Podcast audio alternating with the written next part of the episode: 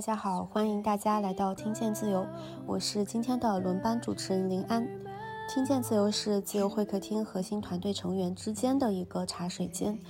但我们平时也会在这里邀请各种各样好玩的一些听友和嘉宾来做客，聊一聊自由职业、数字游民、职业转型，还有创业等等相关的各种各样的一些话题。那我们今天想聊的一个话题，其实，在我们的会员群里面，大家投票的意向非常高，每个人都很感兴趣的一个话题，特别是一些已经自由职业、有自己的产品和服务的这样一类人群。今天这个话题的名字就是“自由职业者如何张口谈钱，大大方方的卖自己”。这里的“卖自己”要打一个引号。就比如说，我们有的人有自己的产品，有自己的服务，或者有自己的付费内容，那我们如何能够没有任何心理障碍的张口谈钱，让别人去，呃，支付他们的金钱，去换取我们提供的这个虚拟的服务？这个话题呢，是我们听友们，包括我们的主播们都非常感兴趣的。今天呢，我们聊这个话题的其他的三个主播也是听见自由的常驻主播，而且大家也都是自由职业者，有自己的虚拟产品和服务。好，那大家挨个来跟大家打一个招呼吧。听见自由的各位听友，大家好，我是蕾蕾，然后是杭州这边的主理人。之前也在我们的播客里面有介绍过自己了。我现在是一名独立线上的日语老师，同时也在做自媒体博主。大家好，是东东，现在是听友俱乐部会员项目的运营，同时也是一名 IP 经纪人。Hello，大家好，我是因为疫情被困在新疆的佳敏，此刻正在酒店里面录这期播客，所以我必须要口播一下，来做个纪念。我目前呢是一名独立的运营，也是自由会客厅的成员之一，现在也有在运营自己的社交媒体平台。我们今天的这几个主播呢，我们大家其实都是自由职业的身份了，不管之前在职场转型自由职业期间，还是现在已经自由职业，我们都经历过呃一个要去张口向其他的用户卖自己的服务啊、产品啊这样一个过程。然后呢，我自己也是有一个很深的感受，是其实现在大家在去谈钱，特别是在卖自己的时候，都会大多数人都挺不好意思的。这个也成为了很多人成为自由职业期间的一个很明显的卡点。那我们今天呢，呃，其实也收到了这个在网络上，包括我们的听友俱乐部的社群里，征集来了很多同样有相似苦恼的。或者说有相似经验的一些朋友们语音投稿，我们也是第一次尝试这种形式，我们可以听一听他们投稿的内容，他们在大大方方卖自己的产品和服务的过程当中都遇到了哪些困难，然后他们是如何解决的。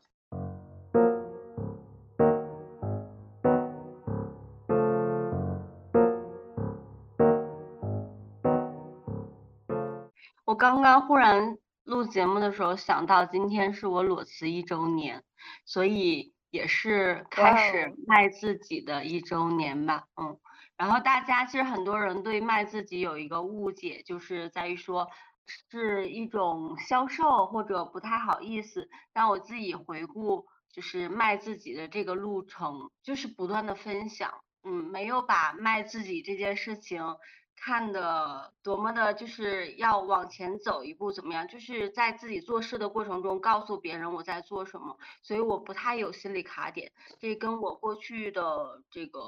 很多的变换工作的。嗯，职业经历包括变换城市的这嗯生活经历有关。我就是不断的要把自己的个人信息和甚至是个人的阶段分享给我身边的人，然后以获取足够多的机会来让自己适应新的环境变化。个人感觉就是今天分的这两派吧，我觉得我是有点介于两者中间吧，就是不是那种特别。嗯，非常大方去卖自己，但也不属于那种就完全不敢开口或者怎么样的。我个人觉得是中间地带。然后可这个可能是跟我之前在辞职之前做的这个工作也是有关的。辞职之前，我是在一家公司做海外销售，所以也算是营销岗，所以也经常就是要做这种把我们公司的产品跟服务去卖给客户这样的一个过程。所以到自由自由职业之后，我只不过是把卖我们公司产品跟服务变成卖我自己的产品跟服务，所以还是有一定的那个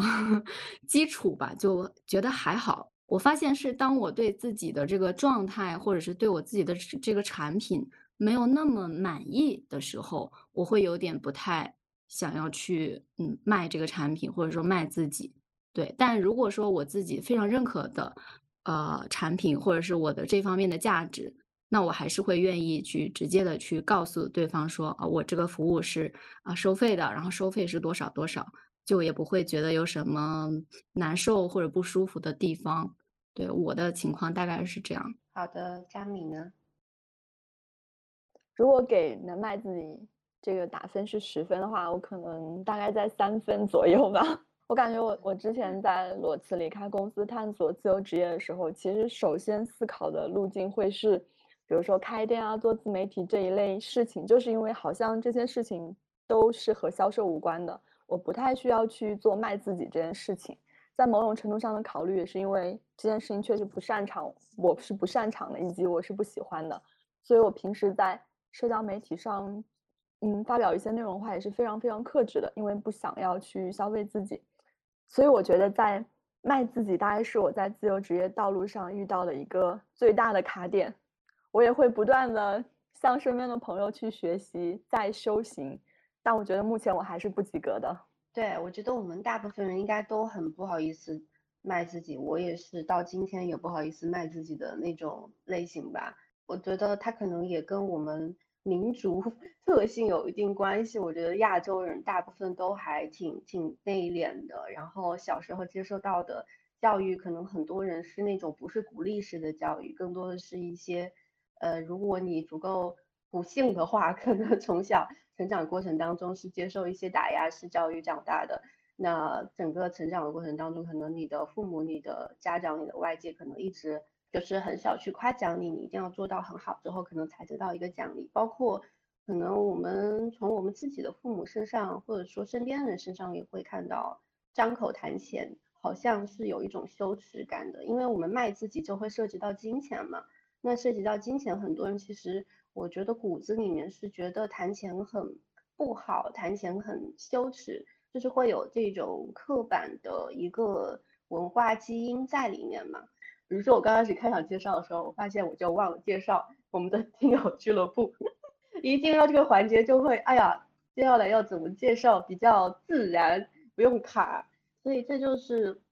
我觉得可能到今天也还在练习的一个过程吧。啊，那说到这里了，我就来介绍一下听友俱乐部是什么。是我们 自由会客厅今年五月份五月初的时候，我们在成立了两年，然后上线了一个会员型的产品。我们会在定期在这个会员产品里面去服务很多想转型自由职业和已经自由职业的人。那这个产品里面，其实我们做了深度链接这一群想做自由职业的人和已经自由职业者的。人的服务有线上线下的非常非常多的活动，然后也有非常深度的关于我们如何去转型的职业案例拆解。我们今年要拆解一百多个职业案例，那我们定期也会在全国举办线下的一些沙龙啊活动啊，嗯，每天也会在我们线上社群里面去有非常多的跟自由职业相关的一些精华的讨论。并且每天这些讨论也会有整理官把它整理成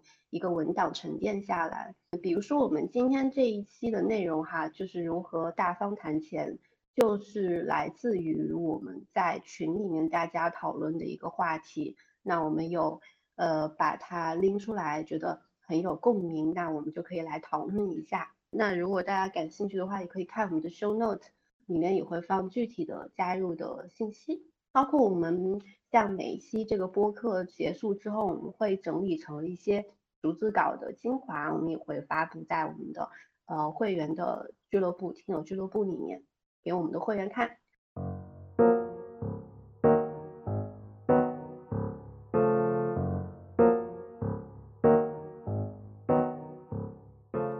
我们开始今天正式开始我们今天的那个主题哈，因为我们今天收集了非常非常多来自听众的投稿，我那天呃收集上来之后大概有七份吧，我也大概整理了一下，我听下来其实大家也是分成两派，有一派是好意思卖自己，有一派是不好意思卖自己，呃，但是基本上哪怕是现在好意思卖自己的，他们曾经也经历过一个。从不好意思到好意思的过程，所以他们也分享了自己这个转变的过程当中到底经历了一些什么样的事情，有哪些部分的一些思考。呃，我们先来听一听不好意思卖自己们的听友投稿。第一个是来自自由插画师麦子啊，我现在来播放一下。首先介绍下，我是个自由插画师，同时也在各个平台做输出。在如何卖自己这个主题下，我算是个负面案例。在卖自己的产品或服务时，我的心理障碍太多了。最大的障碍就是连自己恰饭的插画服务都不好意思在朋友圈里分享，或者说在朋友那里打广告，也羞于在朋友圈晒夸赞、表扬自己等正向内容。其次，表现在虽然有其他付费服务，比如咨询，但是也从未在朋友圈打过广告，可能是担心别人议论我这种水平的人还给人做咨询。毕竟我做自由插画师也才刚刚两年。更别说做其他付费产品。其实有考虑过做训练营之类的付费产品，但最后还是没行动。不是拖延症，主要还是心理障碍。一是怕没人参加，整个项目会失败；二是目前也不好意思在朋友圈宣传产品，还是比较在意他人的眼光。还有最后一点，和同行合作的时候不好意思谈钱，觉得谈钱太俗，更多的是出于情理的考虑。虽然今天的主题我算是个负面案例。但是我也有尝试各种方法，努力突破自己的心理障碍，比如把发朋友圈当做一个工作，而不是生活中的个人表达。因为现在的朋友圈早已经是私域最好的信任背书，基本上个人品牌做得很好的人，他的朋友圈一定是丰富多彩的。我以前属于三天可见那种，半年才发一条。自由职业后开始强制自己多发朋友圈，现在基本上每周至少三条，这是个必须完成的工作任务。而且发多了之后，心里就没那么排斥。第二，注册个公司，身份的不同带来的是不同的心理状态。当我是自由插画师的时候，更多的我是个人，所以很多事情我都会从情理的角度考虑。但是作为公司，我的视角切换为老板，那么会学着从更商业化的角度做事。第三，开个小号，不敢大大方方卖自己，主要还是因为心理包袱太多，担心被人议论评价。那么全新启用一个小号，没一个人认识，那样心理负担会小很多。但是因为是新号，所以还是需要长时间的积累运营。最后一点，我还没尝试做，但是我觉得是比较好的方法，就是引入一个助理，所有谈钱、打广告相关的事儿都由助理来做。这就是我自己的一些问题和经验。好嘞，我们第一期第一个听听友投稿麦子的已经播放完啦。我我觉得我听他的过程当中还是有挺多挺共鸣的部分的，包括他用的一些招数，其实我也有用过，就印象很深刻。比如说他说他说他那个不好意思自己去用自己的大号去发一些插画啊，或者说相关的一些广告的时候，就开一个微信的小号。就工作号，呃，所谓的工作号，我觉得很多人应该都是这样。就我们刚开始去去做一些产品服务的时候，其实我们现在大多数的售卖场景是在我们自己的朋友圈上嘛，微信朋友圈。因为我们大部分自由职业者其实冷启动的时候的第一笔订单还是从熟人圈开始的，从身边已经知道自己的人。那如何让这些人就是能够让自己说服自己去接受大家的一些各种各样的。呃，我们想象中的审视和评价吧，所以那就是在朋友圈去发这个自己的一些要做的产品啊、广告啊，其实还是一个对很多人来说是一个很难的过程。嗯，我对他讲的第一点我是很有共鸣的，就是嗯，说把发朋友圈当成自己的一项工作任务。就我曾经也有过这种时候，就比如说我今年上半年的时候是新开了一期日语的小班课程。但其实那个时候，我对于自己的一些课程的设计啊，包括一些嗯运营的东西，其实还没有达到我自己非常满意的一个状态。但是呢，我又在很早的时候已经给自己定了，说我要在什么时间左右去把这个事情发布掉。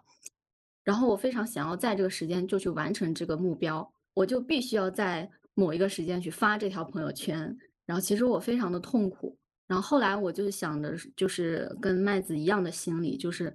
如果我这是在公司里工作的话，这件事情就是我的一项工作任务，我必须得完成它，完成它我才能拿到，比如说拿到收入，拿到薪水，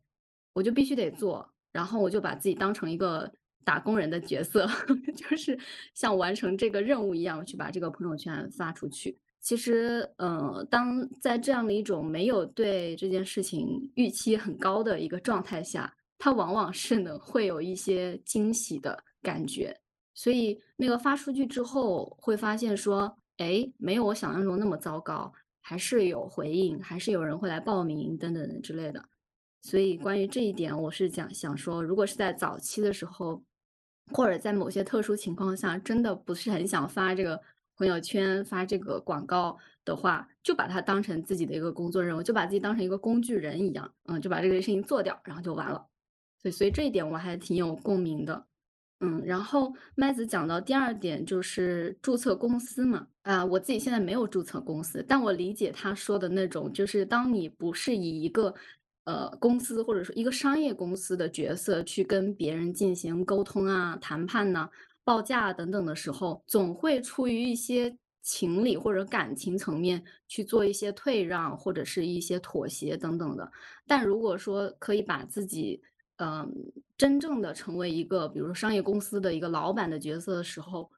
呃，我觉得那种眼光或者说考虑问题的这个角度，或者说给对方的这个感觉也是会完全不一样的，就不再是一个单独的个人，而是一个工作室啊，一个公司。那那对方在跟我们做交涉的时候，他的观感也是会不一样。所以这个时候，如果去做一些很商业化的谈判，或者说呃交涉的话，我觉得就会感觉非常的合理一样。所以我觉得这个方法也还是蛮值得借鉴的。嗯，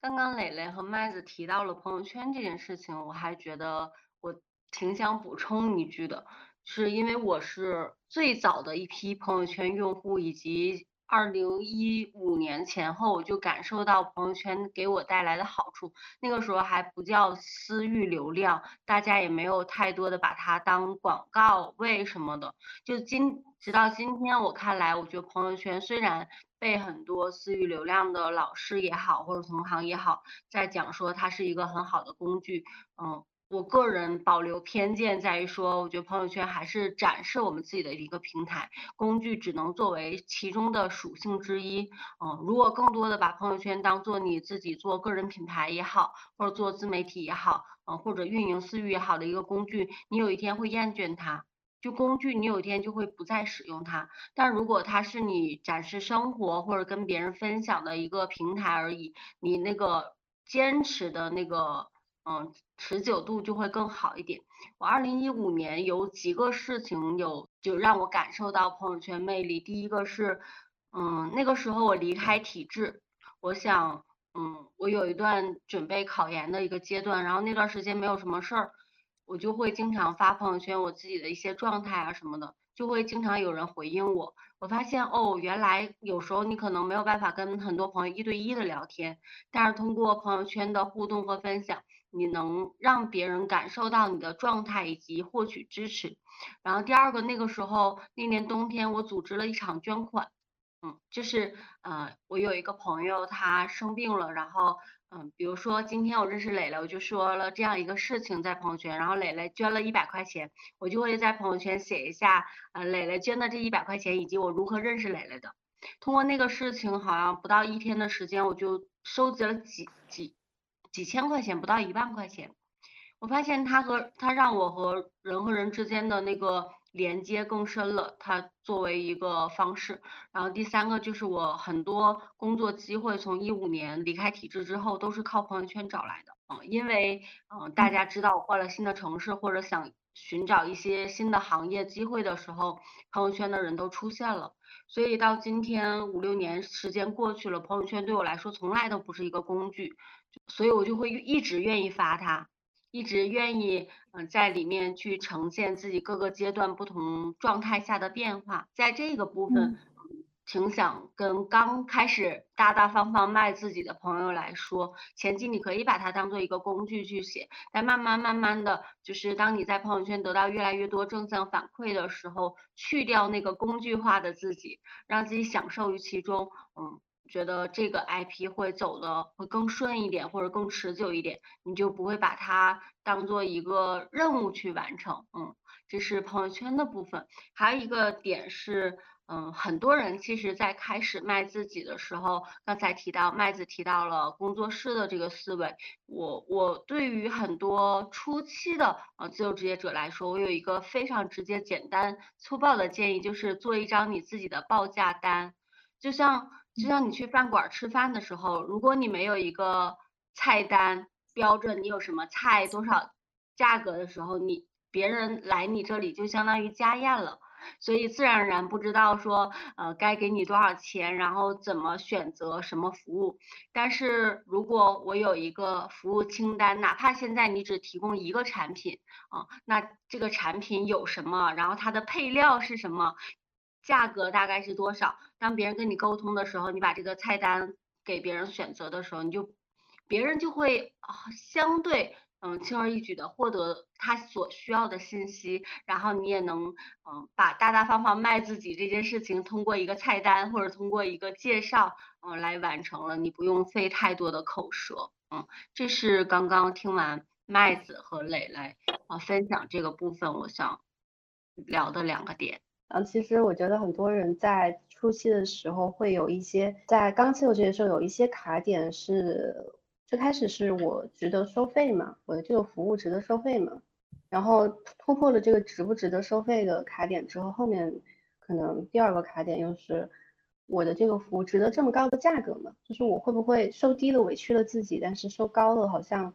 嗯，又怕别人不买单，觉得诶你居然也好意思收这么高。我刚刚听麦子就有说他在做做了两年的插画师，还是会觉得不好意思去。去做一些咨询，怕别人说你才做了两年你就出来收费做做咨询，就是我觉得大家可能会有这种，当自己对自己的能力还处在一个不是很自信，还处在一个学习和成长阶段的时候，都挺不好意思在这个阶段去去卖自己的一些服务的，去提供一些自己的产品和价值的。嗯，哎，跟佳敏，刚刚一直没说话，你有你有想补充的吗？嗯，其实我刚刚就是大家说的这些点。我感觉 就是非常认同，就是我为什么能从零分进步到三分？其实我觉得这三分的跨度就是大家那些小点的总结。我就是也大概用了三个小方法，把这些我非常不擅长的事情变成我擅长的事情。比如说，第一个就像刚刚东东说的，当你需要有一些报价的时候，我就会把它变成一个文档。直接丢给对方，这样你就不用跟他深刻的去交流，尽量把这个文档非常的详细化，所有他可能问到你的问题，你都用 Q&A 写在里面，这样子双向的沟通就会尽量的减少。因为在我发现我跟人沟通或者谈钱的时候，会有很多情绪内耗，这种内耗会非常消耗我，所以我就会尽量避免把这些东西都变成我擅长的标准化的文档或者是问题，然后给对方。这是我采取的第一个策略。第二个策略就像是麦子在音频里说的，就是找更擅长的人帮你解决。然后我的另一半是属于非常非常会谈钱的那种，就是我们在这点上很互补。呃，我可能会有一些有一些是他的摄影客户会需要一些内容上的内容上的辅助的时候，我可能就会帮助他。这个时候他就会先把所有的钱都谈好，谈到只剩下需要做什么的那个部分，然后再丢给我。那我只需要知道我的产出是什么，我不需要去谈钱，我不需要去考虑那种问题，那我的情绪内耗就会很少。这就是我的第二点策略，找更擅长的人去帮你解决这些问题。第三个的话，其实就是发朋友圈。我一直之前有向东东说，我好不会发朋友圈，我我觉得公开表达这件事情就不在我的舒适区，所以我最近 在把发朋友圈这件事情变成一个工程问题，我就是会。把它也变成一道非常标准化的流程，我就在想清楚我最终需要产出什么样的一个朋友圈的东西，然后需要一个什么样的流程、什么样的配比、什么样的时间和周期，然后把所有的用户都建立好分组，明确哪些内容是哪些人可见的。我就希望用这样一个我擅长的方式去过渡掉我现在这种心理卡点，不然的话就是会有很多情绪的内耗在里面。所以我就觉得大家说这些方法也是我现在正在尝试的，主要就是这三个小点。我最后再补充一小点，就我刚刚听到麦子他也有提到一个点，说就是自己不好意思卖自己的时候，找一个找一个小助理，然后那个小助理帮他去谈一些谈钱的事情，他自己可能就尽量少说。这我觉得虽然听上去像是一种逃避。但我觉得真的逃避可耻但有用，很好用。因为因为我之前跟东东也是说，因为东东不是现在在在做会客厅的那个运营的号嘛，东东就很很好意思去销售嘛，而且他他我觉得东东在会在销售当中享受到快乐，我觉得这个很重要，就是东东销售的时候能感到很快乐，所以就是我觉得这事情是他擅长的，有些事情就是有些人能轻而易举的就做到，有些人对有些人来说就是非常大的情绪内耗，所以。所以我其实后面有跟东东说啊，东东你就去做一些谈钱要卖东西的事情，我就去，我就就做那些不用张口谈钱，除了谈钱啥事儿我都可以，让我输出一些内容或者什么都可以，就打个配合。对我觉得这也是一种前期啊，前期是一个过渡期，一个很很好的一个策略。好，那我们来听下一个听众投稿哈，第二个这个听众是瑞吉，他也是。我们听友俱乐部的成员，然后他是一个时间记录教练。Hello，你好呀，我是瑞吉，记录时间七年的时间教练啊。在听友俱乐部看到林安发起了播客共创活动，自由职业者如何大大方方卖自己啊？我对这个话题很感兴趣啊，因为我自由职业一年半，同时呢自己做了一档播客，叫做觉察点 Decision Point 啊。更关键是呢，我经历过很长的一段时间。不好意思，大方的卖自己啊，为此很痛苦啊。但是呢，我后面突破了这个卡点啊，我的一个私教产品啊，从原来的几百块钱卖到了两千块钱啊，但是我一点都没有不好意思，反而还觉得对方赚翻了啊，所以特别想来分享一下啊，我对于不好意思大方卖自己这一现象背后的思考啊。我那个产品呢是时间记录的私教啊，因为我记录时间七年嘛啊，然后我提供记录时间的方法和模板。啊，一对一的答疑，以及三次每次不低于一个小时的一对一的辅导啊，帮助客户学会记录时间这个技能。然后我的定价是四百九十九，那就这样的一个产品呢，我当时都不好意思去卖啊，不好意思去卖是体现在两个方面啊。第一方面就是我不好意思去宣传，我当时很少发朋友圈啊，也不好意思去私聊的潜在客户啊，总是要等到这个客户主动问我，我才好意思去介绍。第二个方面是我不好意思去定高价啊，我这个服务在去年的九月份就是四百九十九，到了今年三月份，六个月过去了还是四百九十九啊，很多朋友啊，包括客户都跟我说，瑞吉啊，我强烈建议你价格要定高一些啊，会吸引更高频的人，但是我就好像就是不好意思去大方的卖自己，我不敢去宣传，不敢去定价，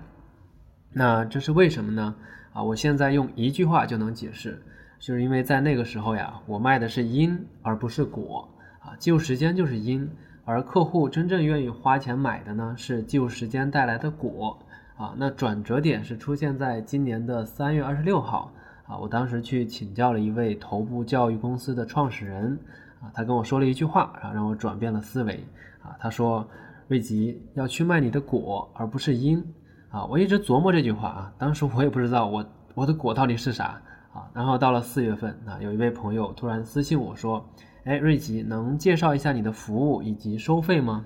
那按之前呢，我可能就直接说了：“哎，我有一个时间记录私教啊，可以帮助你学会记录时间，然后收费是四百九十九。”但那一天呢，我就换了一下思路啊，我问他：“哎，你遇到了什么问题呢？”然后他说：“哎，我想完成一篇论文啊，这篇论文呢，关系到他能否出国读博，对他来说是非常重要的。”但是呢，他已经拖了半年，进度一直停在百分之二十啊，倒不是说没有时间啊，因为他是在大学当老师，那一周呢就上两三节课，剩下的时间都是可以自由支配。但问题是，他当时秩序很混乱，那很多时间要不就是在刷手机摆烂，要不就是在处理学校的一些杂事，这让他能量很低，提不起劲来写论文。那他给自己找了很多的工具啊，列了很多的计划，但是呢都不管用，他都不去做。啊，然后我就根据他的情况，我说，哎，你是需要去重建你的秩序，要去提升你的能量啊，你缺的并不是时间，而是能量。然后我根据他的情况呢，做了一个写论文的行动方案，并且呢，我提供一个月的这种跟踪服务。啊。然后呢，我给他进行了几次的沟通之后呢，他问我，哎，瑞吉，你的收费是多少？然后我当时想了一下，我说，哎，我收费两千。然后他说好的。然后我就问他，我说你觉得我的收费怎么样？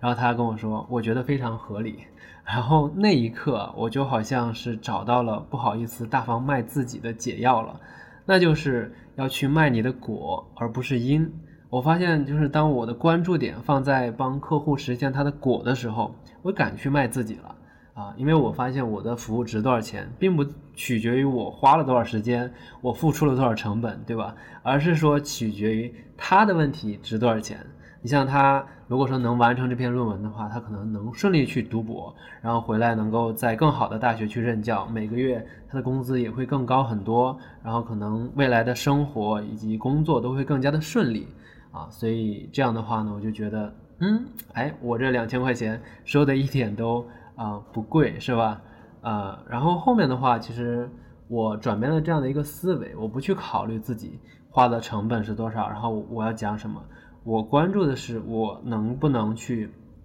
帮助客户解决问题，以及我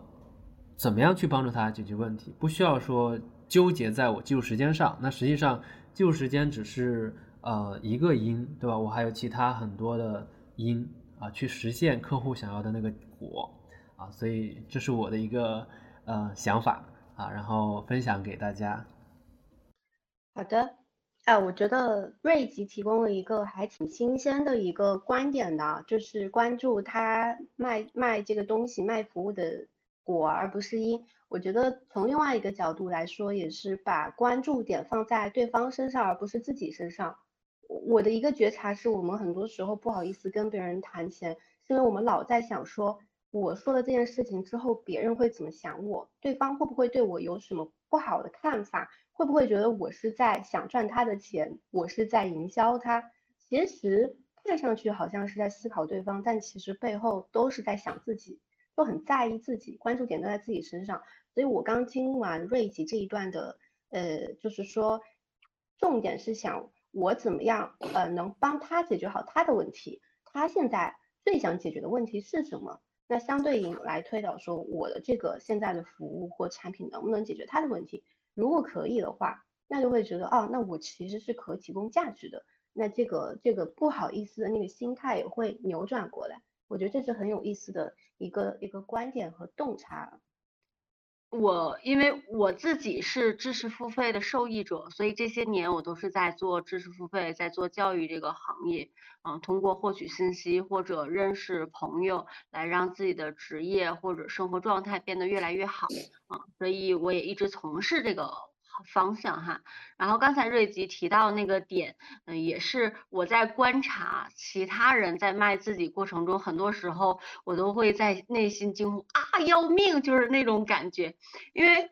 因为我在把内容或者我在做的项目分享给别人的时候，从来都不是告诉别人说，哎，我做了一个什么什么项目，你要不要来？而是嗯，在我了解对方的需求的情况下说，哎，你现在是不是需要这方面的支持？那是不是这？这个事情能支持到你，或者你现在嗯，用户过来的时候，从来不是说我在卖什么什么东西，或者我这里有什么什么，而是你现在需要什么。如果刚好我提供的内容能满足到他，OK，那是匹配的；如果不能满足，就推荐给其他的方面的信息。所以在我这里从来没有卖这个词，只是分享。是不是他需要的那是他的判断，但是我一定要告诉对方这个信息，嗯，但是因为我在做 IP 经纪人，身边有很多很多 IP，然后包括很多做自由职业的人，我很多时候观察，不管他们的朋友圈，甚至有时候他们来我家里，我听见他们跟客户的聊天，我就脑袋嗡一下，我想这个话怎么能这么说，然后结果就显而易见，就是嗯，很多人会着急把自己那个产品介绍出去。嗯，就是常用的对话就是我怎么怎么样，我怎么样，我怎么样怎么样。当一段对话十句有八句出现“我”这个词的时候，太难搞定了。就客户会觉得说，哦，你要卖我东西，你要转化我了，然后你给我压力了。嗯，就是，但是只要稍微转化一个那个视角，就像瑞吉说的，你要给客户带来什么价值，你那个结果是什么？不是在卖你那个产品，而是在分享用户通过你或者通过你的产品可以得到什么的时候，用户会觉得你真的是在为他好。嗯，我之前有一个相对比较奇葩的经历，就是在我创业的时候，我只是我们只是脑子想了一个想法，然后做一个什么服务，而且是高价值的，没有任何海报的情况下，收了几十万上来。我只是告诉对方说，我们大概要做这样一个产品，然后你是否需要，以及你觉得你在这个过程中你能提供什么，创造什么。然后我们的用户就是一边开玩笑一边骂我说，门东东是呃需要你给着他，你给他钱给他干活的人。然后我们经常经常这样开玩笑，是因为我非常确信他。加入进来会得到什么价值，以及怎么怎么样，在这个过程中，其实就是瑞吉反复强调那个点，用户得到什么，而不是我把什么产品卖给了他。嗯，这个视角，其实你做的事情完全没有变，但只是换了一个视角，只是换了一个视角，所以我我还挺嗯认同瑞吉的这个点，很多自由职业。嗯，在跟人沟通的过程中，只要多了这么一点点视角的转变，你会发现你的人际关系，还有你的资源，还有你的客户都会更加爱你一点。嗯，因为你他发现说你真的发自内心的在为他考虑。我很我我也很赞同刚刚东东讲到的这个，还有包括瑞吉讲到的。我对于瑞吉说到的这句话，就是说。呃，我们要卖果，而不是卖这个因。我对他的理解就是，我们要把这个思维转变成，我能给你提供什么，变成我能让你得到什么。我的理解是这样，因为如果我们只是一味的去跟我们的客户说，哎，我跟我能给你提供这个这个，我会付出这个那个，但是客户不是我们的身份，不是我们的立场，也没有在做我们一样的事情。他对于我们提供这些东西会怎么样？他是没有认知的，所以这个时候我们非常需要告诉他说：“哎，你可以通过这个东西，你能得到什么什么什么。”那那那他就会对这个事情有一定的呃认知或者说期待。他能看到说，我如果购买了这个产品，我能够未来会变成怎么样？那他就会有一个期待。然后我也很赞同刚刚东东讲到的，就是我们要把。经常说我怎么怎么样，变成啊你怎么怎么样。我想到的是，比如说我会在我的一些呃社交媒体平台后台会收到一些私信嘛，因为我发的都是日语相关的内容，然后他们也都知道我是教日语，那很多人就会过来问说，呃老师你有没有课程，怎么收费的？大多数人会来这样问。那一般这个时候我我不会，我一般不会说我直接把我有什么课程全部发给他。而是我会先问他，我说你现在是什么样的一个情况？比如你是零基础的日语学习者，还是有一定基础？如果有基础，你有多少多少的基础？以及我还会问一个重要的问题，就是你为什么需要学日语，或者说为什么想学日语？因为我会发现，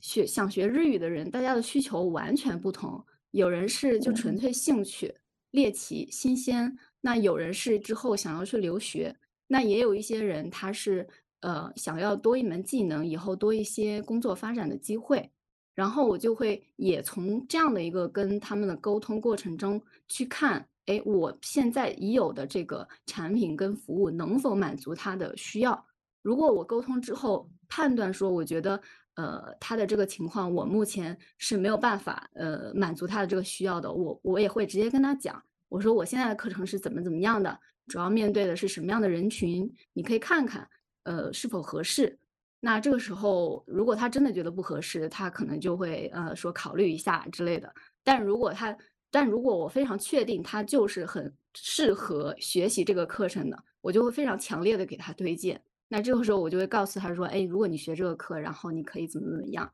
那这样子下来，这个客户的体验感，我觉得会是比较好，因为他们会感觉自己有，呃，被看到，被认真的去对待。呃，就是我会去关注他自己自身的需求，对，所以我觉得这个确实还蛮重要的，在跟这种嗯潜在客户的沟通当中，把我能提供什么改成我能让你得到什么，然后关注你本身的这个需求，嗯，这是我的一个体会。嗯，对，就是其实我们发心我们的发心是真的想为别人好，帮别人解决一些问题。但我们很清楚我们的做是我们在做一个产品和售卖一个产品的初心是这个的时候，其实整个人会自洽很多，然后也会更自信的去提供我们的服务，卖我们的产品。好，那我们来再听下一位朋友的投稿吧。嗯，Hello，我是阿图，一个因为自己不想背单词而努力让老外都讲中国话的汉语老师。今天来聊一聊我是如何做到大方卖自己的。首先要知道自己有什么可以卖，也就是说自己有哪些拿得出手的产品可以交付出去。我指的不是这个产品有多完美，或者说厉害到一拿出去就会流量暴增，成为现象级作品，而是说这个产品它有可信的理论依据，是经得起推敲和反复验证的。并且它结合了我的个人经历和理解，是带有我个人标签的原创作品，或者二次创作作品。那第二个呢？我要认清为什么要卖自己。对于我自己来说，当我还是对外汉语行业里的小门新的时候，想要的资源和引路人都非常稀缺。所以，当我踩了一些坑，也得到过一些帮助以后，我相信我的这些小小的经验是可以帮助更多小门新的。那我卖自己是可以实现我个人理想的，也就是说，帮助更多后来的同行们。当然，也可以实现个人价值，也就是不管我以后做什么行业，我都知道可以用什么方式去探索一条新的路，也知道以怎样的方式去求助和帮助别人。第三个呢，我尊重自己和他人。对于我和身边的伙伴来说，尊重他人比尊重自己更容易。就是我们会尽可能的同理别人，不打扰别人，包容和接纳别人的不同。但是向内，对于自己来说，我以前其实很少问我自己：你现在觉得舒服吗？你需要帮助吗？你付出了那么多，拿这点回报。可以滋养下一次创作吗？你在精力和金钱上入不敷出，这样的状态可以持续多久呢？这样想一想，我就知道我要满足自己需求的前提下，才呃能再看下一步怎么走，才能对得起我自己，又对得起用户们的下一个期待，那就是找到自己擅长、感兴趣的点和用户需求点的交集。在跟潜在用户交流的过程中，了解对方的心理价和自己的预期有哪些差异，再适当的调整到，呃，相对来说双方都比较舒服的状态。接下来就是大方的把自己卖出去，告诉自己，我值得这个价位，用户值得，值得这个价位的我。谢谢。嗯，哎，我觉得。阿图这一段的话，也有没有一个新的一个视角？就刚才我们瑞奇的时候，我们讨论说，我们更多的是要去关注对方，是吧？但阿图这边又拉回到自己这部分了，就是我们在尊重别人的同时，我们同时也尊重自己。我我对我，因为阿图也是很熟了嘛，之前上过我们这边的一些课程，然后他也是我们的那个听友俱乐部的会员。他的话，我知道他曾经在澳洲那边当那个汉语汉语老师的时候，其实是有很长一段时间为爱发电，做他自己的那个油管频道，包括自媒体的内容，做了很长一段时间都不都没有去收费的，嗯，然后他也很苦恼如何让他这些真正很用心准备的有价值的一些对别人也有帮助的内容，值去收回他值得应得的一个价格，所以这里我觉得有一个话题就是。呃，我们再去长期的为别人思考，甚至太过于为别人思思考的那个过程当中，培养了一些白嫖党和伸手党，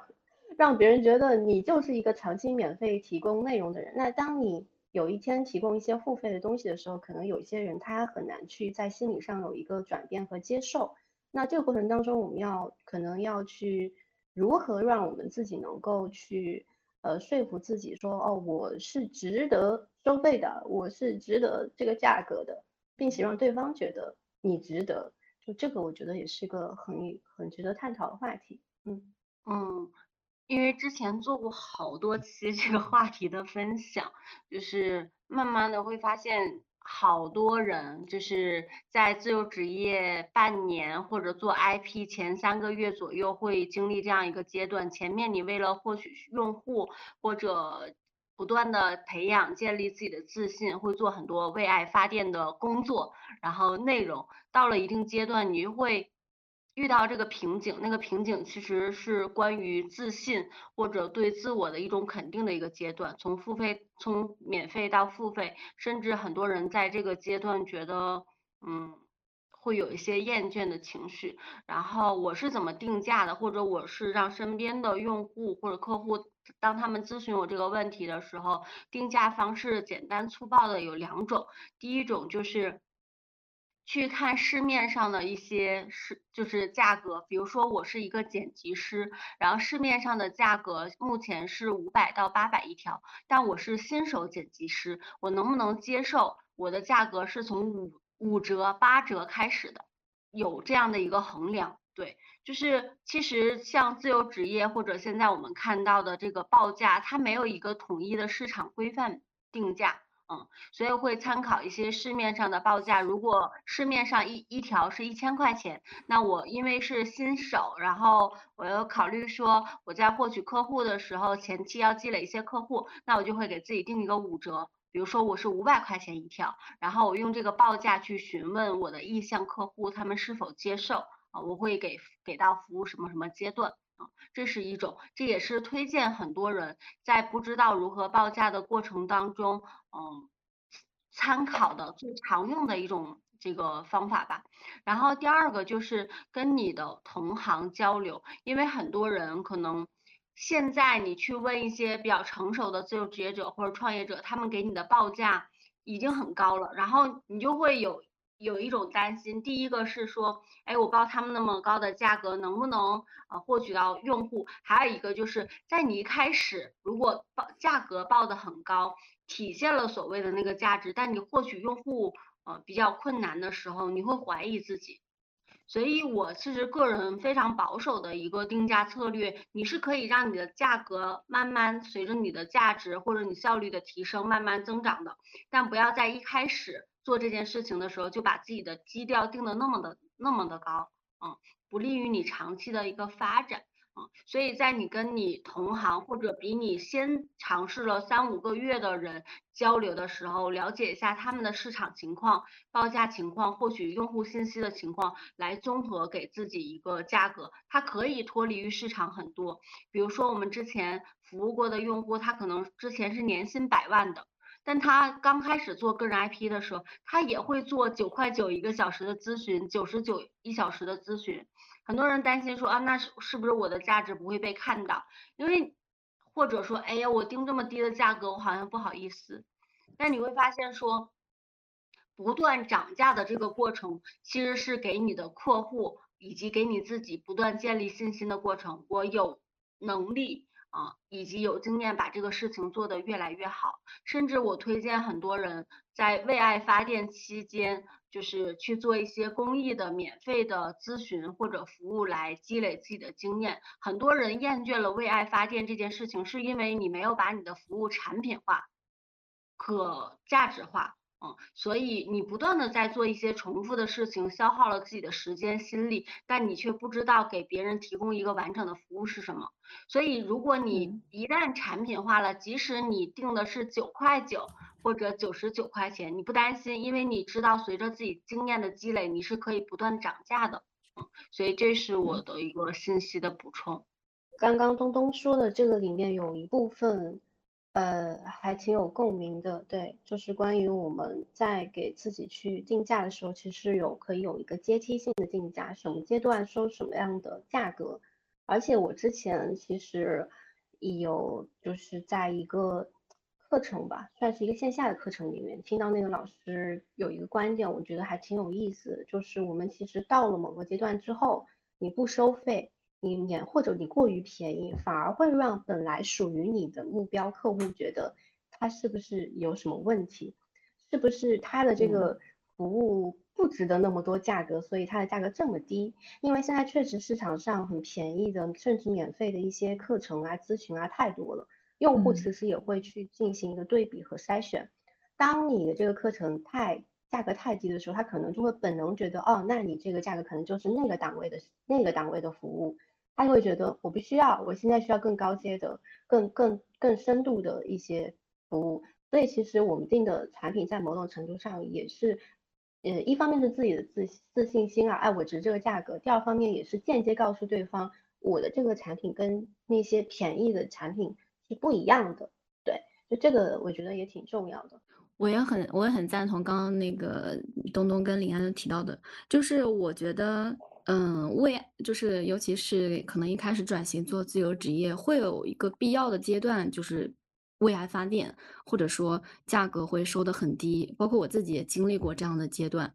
但那我发现越到后面的时候，我会有一个想法是。其实我对外报出去的价格，它一方面是一个我对自己的这个服务它的一个价值的自我的认定，它同时也可以成为一个呃我去反向去筛选我的客户、我的目标客户的一个方式。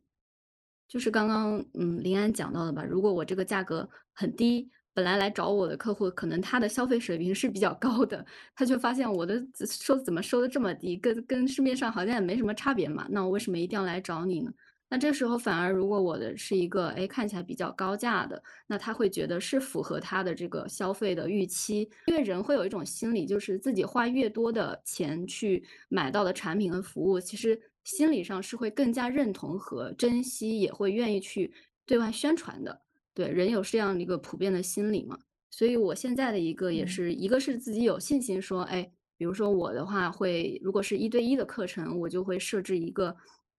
可能比市面上的，呃，比如说日语一对一老师，他们比较高一些的这个课时费的价格。那但是我在里面有做一个动作，就是高开低走。就比如说，我可以报，我会报一个我的标准价格。我说我的标准价格是这么多，可能看起来数字是有点高，但是我会说，哎，如果说你报的课程是一个为期比较长的，那整个它加起来了之后，我会有一个总体的一个打包价等等的，就用这样的一个方式让对方觉得说，哎，我这个服务它是有一定的高价值，但同时我又因为想要跟你产生这样的一个合作，我们一起去接下来一起学习陪伴。陪伴你学习这样的一个想一个一个愿望在这，我可以先啊提供这样的一些优惠等等等等，这样我觉得会给对方的一个感觉会比较好吧。我自己是发现，呃，通过这样的一个方式去反向筛选客户还蛮有必要的，这样会也会让我们单位时间，呃，付出的单位时间所产生的报酬，它的这个嗯性价比更高一点。对，好，那我们来听下一个听众的投稿。我那天听他的这个的时候，我就觉得像听故事一样，因为他做的就是我们可能很多人没有接触过的一个职业，他是在朋友圈里面去有点像卖卖卖呃发朋友圈卖产品的这样，有点像以前的那种代购啊，就这种角色的呃角色吧。所以他其实在这个过程当中，而且他是一个社恐，就一个社恐要天天发朋友圈去卖产品。他这个中间有非常多有意思的一些心理观察，哦，我觉得很有意思。我们来听一下他的投稿。在自由职业的语境下，我理解的售卖的产品必须是以虚拟的为主吗？如果不是自己制造出来的实体商品，算吗？坐标上线城市，我当时是做跨境微电商店主，引导客户到我的端口购物，那是我第一次做纯销售的工作吧。遇到的最大障碍，一言以蔽之，就是人际关系障碍。我每天在朋友圈发大量广告，当中有些商品不像我一个大男人日常使用的，我也懒得筛选，就让人感觉我的朋友圈怎么画风一下就变了。每天广告刷屏，我估计那段时间会损失一部分好友，他们会逐渐屏蔽我。导致我后来不再发广告，而是回归到发一些生活原创了，也没收到回应。我也担心有人看在眼里会猜我是没有正经工作才要做这个，但我认为这也符合我的人设，对新鲜事物总是保有好奇。而且我认为在这个多元化时代，他们理应学着接受。除了发圈，有个别东西我还会向好友私信推荐，像一款防磨脚的鞋贴。我给微信里一些女性好友群发了广告，没有回应。后来回想，我觉得我太一厢情愿了，毕竟跟许多好友都是弱关系，对他们造成了打扰，有点自责。还有朋友主动咨询有没有某款商品，我那上面没货，向他们推荐替代品，他们也不买账，我就记下来，在商城设到货提醒，补货了再问他们还需不需要。那段时间就感觉低三下四，不是我熟悉的体验，但我还是很耐心的做。我希望给人留下服务好的印象。然后说线下销售，我家里小店有一角可以让我把部分商品放到柜子里去展示。当客户上门来的时候，我没有主动揽客，而是等他们询问时才向他们介绍。我觉得我发挥的不错了，目的是引导他们注册商城，多在上面购物。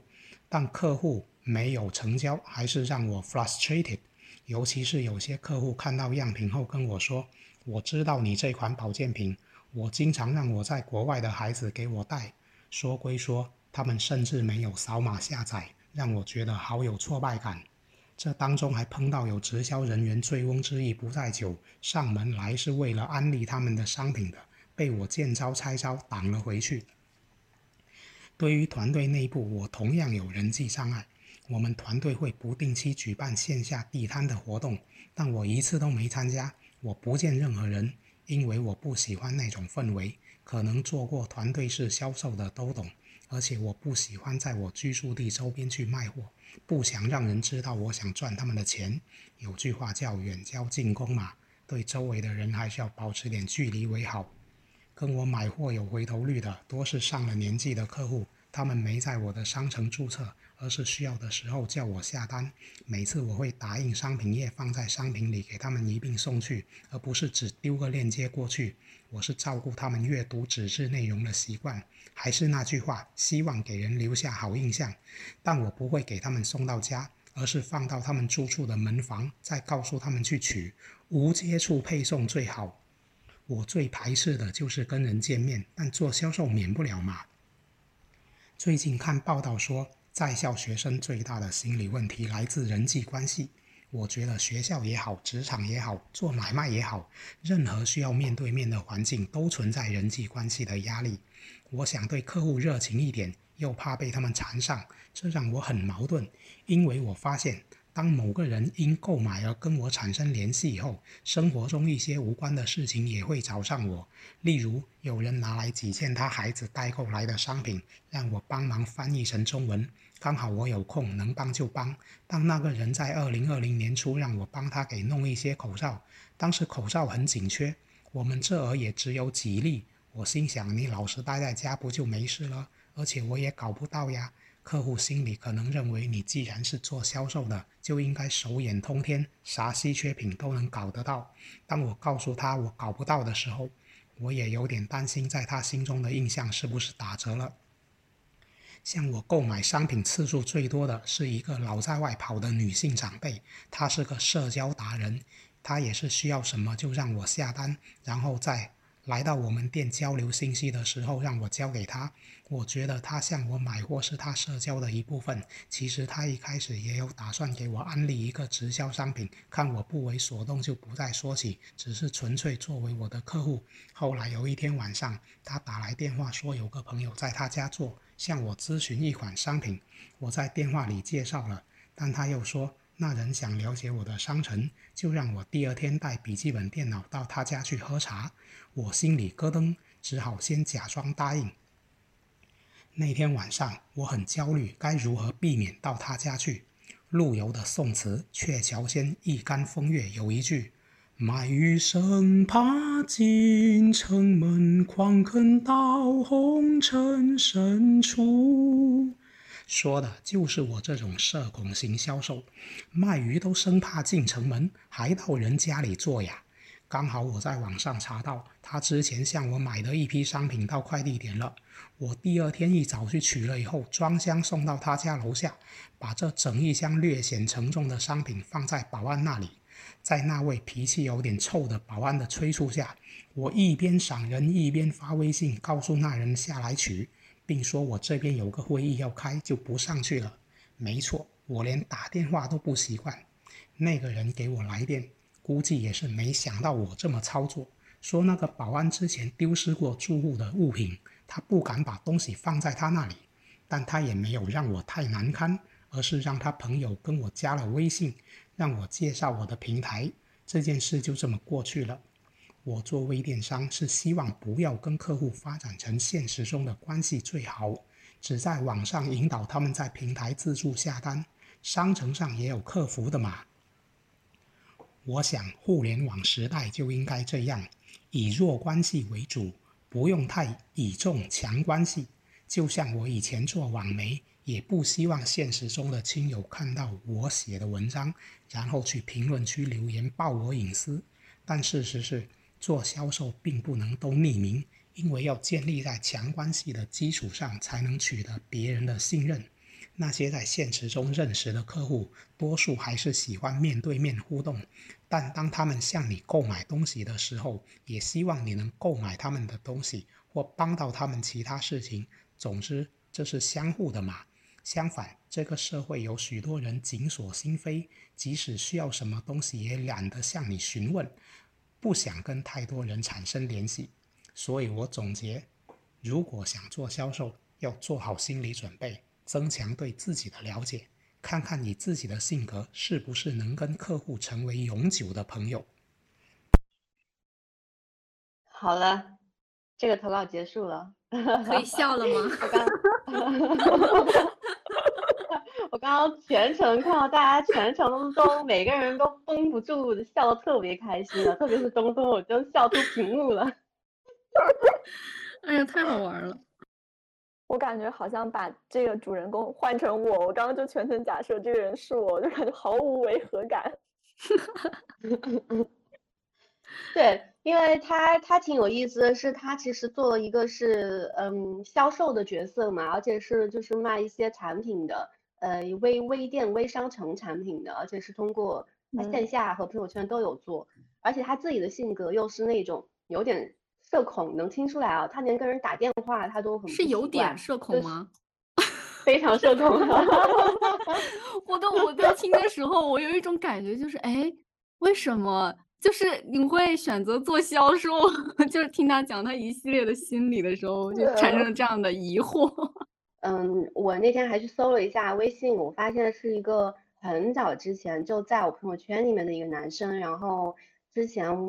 我们发了很多，我做了很多内容，他其实都有来去参与到一些留言。这是我第一次听到他的声音，知道原来是这样子的一个一个男生。对，中间唱歌那一段也是我当听的就，就是整个人惊叫，突然说着说着来了一段放声高歌。他，但我觉得他的这这一段经历哈，我觉得也能可能也能代表一些就是社恐的性格，但是要去做销售这一类人群的一些心理心理状态。嗯嗯，包括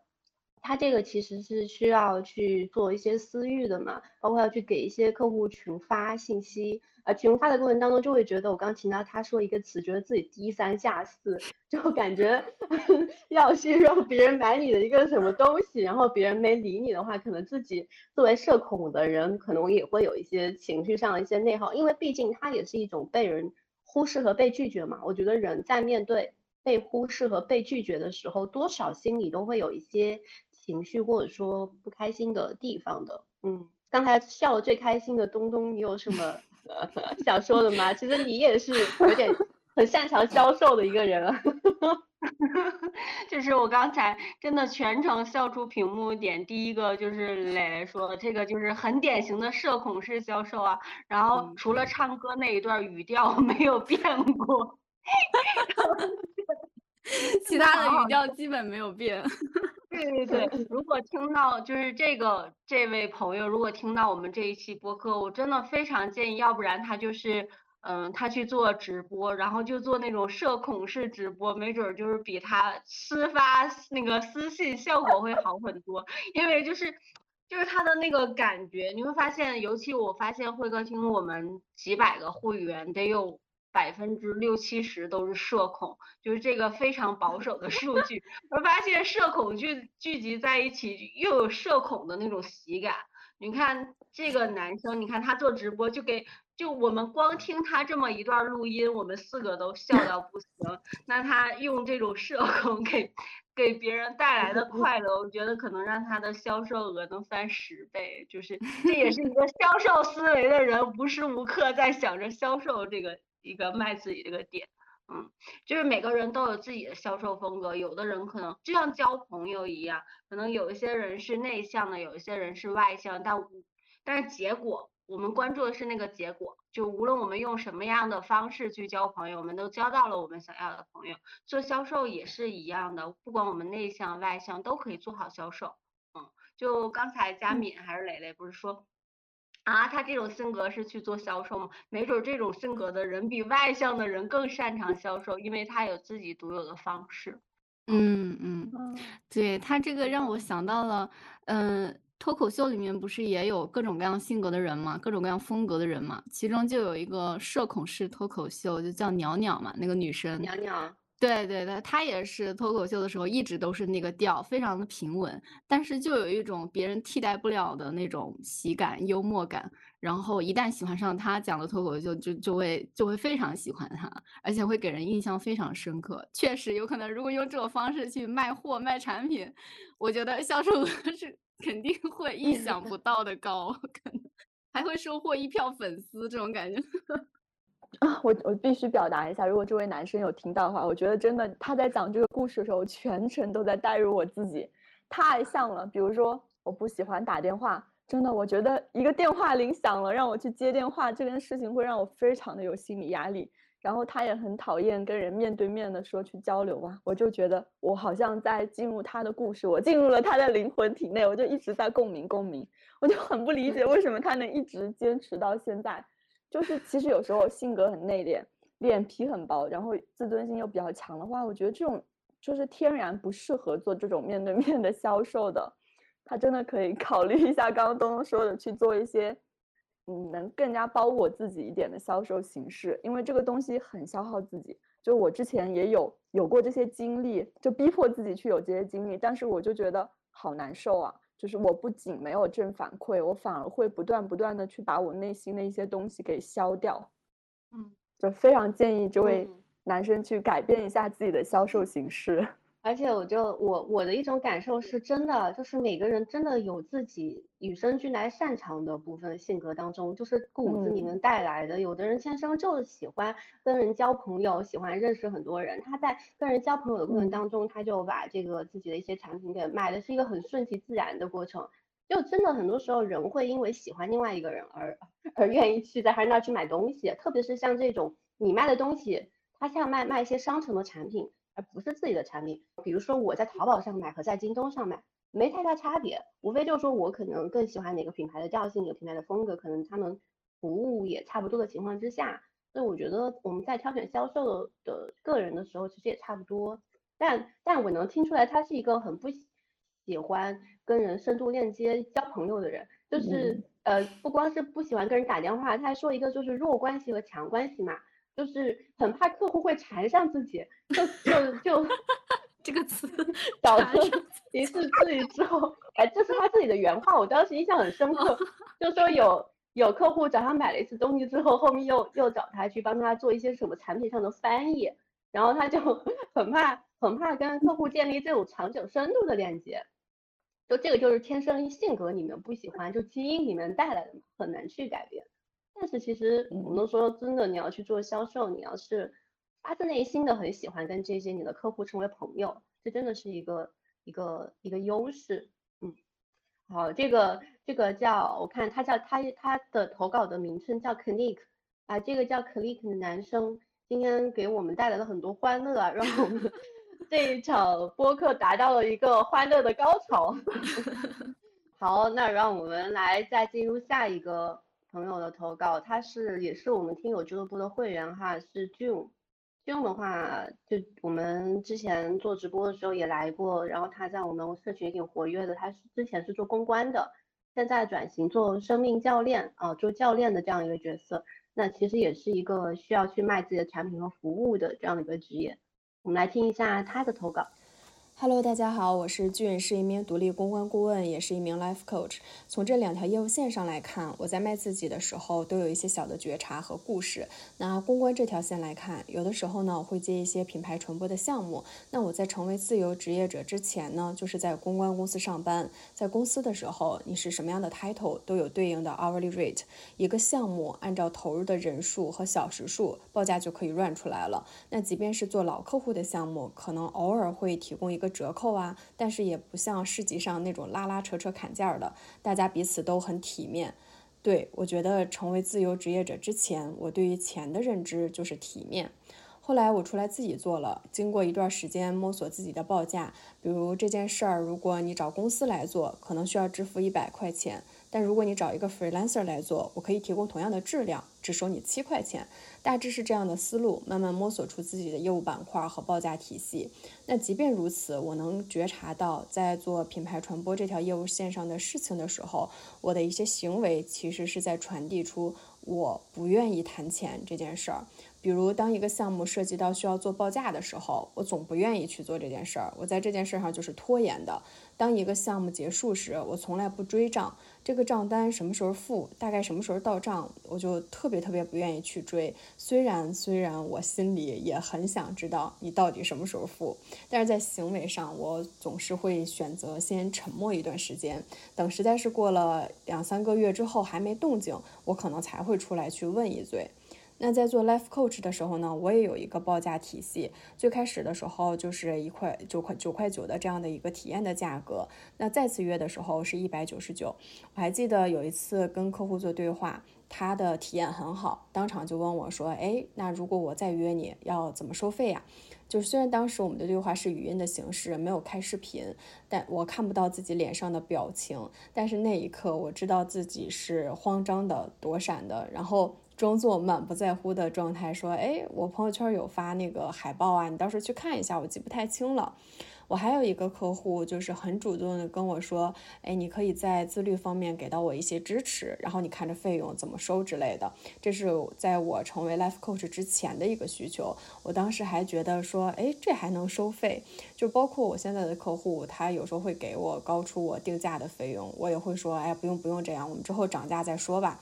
就是之前。”聊到不好意思追账啊，不好意思聊自己的报价呀，不好意思接受客户的费用啊。当我们再一次审视这些外显的行为的时候，我能看到的一些背后的可能的原因，包括，比如我之前在公司的时候养成了所谓的。带引号的体面的习惯，大家都是按照流程去走，大家都是明码标价的，三个月的账期说到就到。我也不太会自己去聊价格，比如可能跟我的原生家庭有关。那我从小到大，我从来没有在呃家里听到过我爸爸妈妈在聊钱的事情。就是我的原生家庭的环境就是不谈钱的环境，那某种程度上也就造就了我现在本能的不太愿意去聊钱这种行为。那还有一个可能就是跟自我的预设有关系。当我去要钱，或者是收钱，或者是催钱的时候，我心里的预设可能就是我差这点钱吗？说的好像我缺钱似的，就是好像面子上挂不住，所以在行动上就不愿意去推进。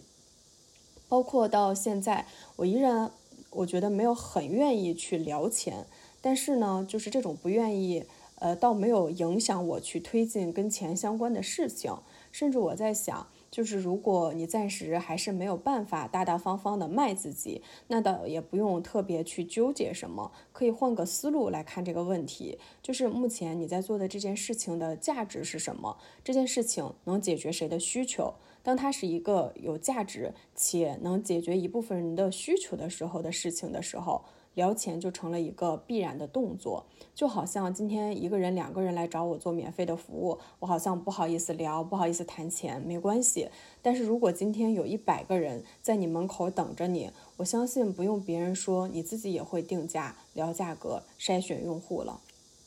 嗯，哎，我觉得他最后说的那个点很好。就是我们把自己的这个值不值得付费的价格，通过外部市场给你的一个反馈做一个判断。哎，当有一百个客户都排着队想找你去付费做一些咨询，或者说是让你提供一些服务的时候，那个时候你会被倒逼着、倒推着说，哦，原来我这个服务这么有市场，我我得赶紧把我的这个价格体系给明确出来，就不会有太多的情绪内耗，说啊，我觉得这个价格吗？我怎么样去获客呀？我觉得这是一个市场给的正反馈，让我们倒推，让我们觉得啊，我可以去提供相对应的呃价格。嗯，好，那大家如果没有多的，我们就进入下一个吧。Hello，大家好，我是疗愈师白云溪。今天想跟大家分享的主题是我在卖自己这个过程中的心路变化以及一些反思。二零二零年，我开始做疗愈师这个副业，最开始当然是不好意思去推销的，总担心别人不会信任我，不愿意为我付费买单。为了克服这种心理障碍。我在朋友圈和空间发布了一元的公益体验名额。原本以为会没人，没想到人还挺多，这就给我带来了一些勇气。接了几个案例后，就从一元涨到了五元，然后开始逐步上抬价格。后来我发现，其实不敢相信有人愿意为自己买单，本身就是源于一种不自信。他背后的心理根源是：我不相信我的专业技能及服务有足够的价值，也不相信自己有能力链接到愿意为此付费的客户。接了半年客户后，我的自信心得到了空前的提升。这时，新的问题又来了。有时客户在我这里做了恋爱的塔罗占卜。我觉得他在关系中有自身的卡点需要清理，想要推荐 SRT 潜意识重整疗法的清理项目，但是又会担心他觉得我是推销，因此会有不好意思开口的时候。同时，我发现自己不敢去随意跟人说自己是疗愈师，唯恐他人认为我在推销。这种不愿意被当成是推销的心理。困扰了我很长一段时间。后来想想，只要我值得，推销又有什么要紧？所以，在我可以自信的选择自然又不生硬的话术之后，这个问题也就迎刃而解了。现在困扰我的大概是第三阶段的问题：进一步拓宽客源。很多长辈和朋友最近都建议我去跑市场。对接 HR 等资源，但一来生性里有羞涩成分，二来从未有过类似经历的束手无策，阻碍了我，让我不知道从哪一步做起。有一天，一位在有赞做销售的朋友来问候我，我灵光一现，询问他到底怎么克服心理障碍，迈出这一步呢？他说：“其实很简单，就是转换思路。”不要想着自己是去推销的，今天只是交个朋友。